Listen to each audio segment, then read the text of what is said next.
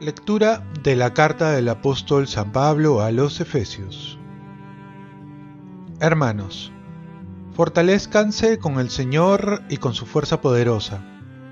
Pónganse la armadura que Dios les da para poder resistir a las artimañas del diablo, porque nuestra lucha no es contra hombres de carne y hueso, sino contra los principados, autoridades y poderes que dominan este mundo de tinieblas, contra las fuerzas sobrehumanas y supremas del mal.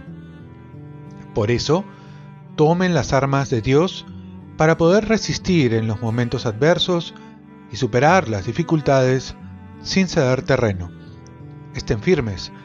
Repito, abróchense el cinturón de la verdad, por coraza pónganse la justicia, bien calzados para estar dispuestos a anunciar el Evangelio de la paz.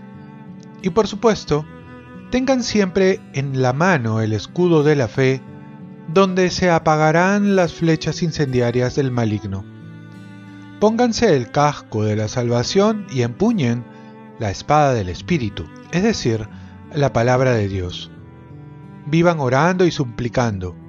Oren en toda ocasión con la ayuda del Espíritu, velando juntos con perseverancia por todos los hermanos. Pidan también por mí, para que Dios abra mi boca y me conceda palabras que anuncien sin temor el misterio contenido en el Evangelio, del que soy embajador en medio de mis cadenas. Que tenga valor para hablar de Él como debo. Palabra de Dios. Salmo responsorial. Bendito el Señor, mi roca. Bendito el Señor, mi roca, que adiestra mis manos para el combate, mis dedos para la pelea. Bendito el Señor, mi roca. Mi bienhechor, mi alcázar, baluarte donde me pongo a salvo mi escudo y mi refugio, que me somete a los pueblos. Bendito el Señor, mi roca. Dios mío, te cantaré un cántico nuevo, tocaré para ti el arpa de diez cuerdas, para ti que das la victoria a los reyes y salvas a David, tu siervo. Bendito el Señor, mi roca. Lectura del Santo Evangelio según San Lucas. En aquella ocasión, se acercaron unos fariseos a decirle, Vete y aléjate de aquí, porque Herodes quiere matarte. Él contestó, Vayan a decirle a ese zorro, hoy y mañana seguiré curando y echando demonios y al tercer día habré terminado. Pero hoy y mañana y pasado tengo que caminar, porque no cabe que un profeta muera fuera de Jerusalén. Jerusalén, Jerusalén, que matas a los profetas y apedreas a los que se te envían. ¿Cuántas veces he querido reunir a tus hijos, como la gallina reúne a sus polluelos bajo sus alas? Pero ustedes no han querido. Pues bien, miren, se les va a dejar desierta su casa. Les digo que no me volverán a ver hasta que llegue el tiempo en que ustedes digan, bendito el que viene en nombre del Señor. Palabra del Señor.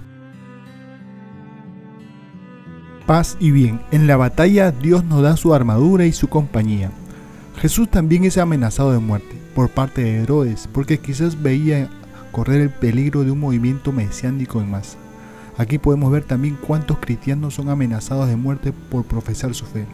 Es el destino de muchos profetas que incomodan a aquellos poderosos que no quieren tener ningún obstáculo para seguir sus malévolos planes. La respuesta de Jesús no se hace esperar.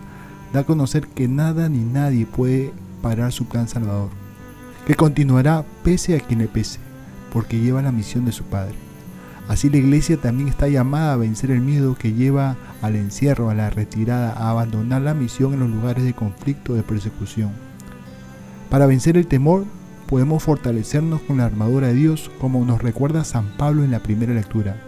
El cinturón de la verdad, la coraza de la justicia, el calzado para estar dispuestos a anunciar el, el Evangelio de la paz. Y por supuesto dice que tengamos en la mano el escudo de la fe, donde se apagarán las flechas incendiarias del maligno. Pónganse también, nos dice, el casco de la salvación y empuñen la espada del Espíritu, es decir, la palabra de Dios. Y vivan orando y suplicando, oren en toda ocasión con la ayuda del Espíritu. Y a todo ello, recordamos que Jesús también nos ha dicho que Él estará con nosotros todos los días hasta el fin de los tiempos. Nuestra fuerza está en Dios, porque si Dios está conmigo, ¿quién contra mí? Dice la palabra. Y el Salmo nos recuerda que el Señor es nuestra roca, que adiestra nuestras manos para el combate. Y la vida es una lucha, es un combate, por la que el que gana es el que se pone al lado del más fuerte. ¿Y quién más fuerte que Dios? Oremos. Virgen María, por tu intercesión concédeme la valentía de cumplir mi misión donde me encuentre y dame la confianza de esperar en Dios que es mi fortaleza. Ofrezcamos nuestro día. Dios Padre nuestro, yo te ofrezco toda mi jornada en unión con el corazón de tu Hijo Jesucristo, que sigue ofreciéndose a ti en Eucaristía para la salvación del mundo. Que el Espíritu Santo sea mi guía y mi fuerza en este día para ser testigo de tu amor. Con María, la Madre del Señor y de la Iglesia, te pido por las intenciones del Papa. Con San José Obrero, te encomiendo mi trabajo y mis actividades de hoy para que se haga en mí tu voluntad. Y la bendición de Dios Todopoderoso, Padre, Hijo y Espíritu Santo, descienda sobre ti. Cuenta con mis oraciones que yo cuento con las tuyas y que tengas un santo día.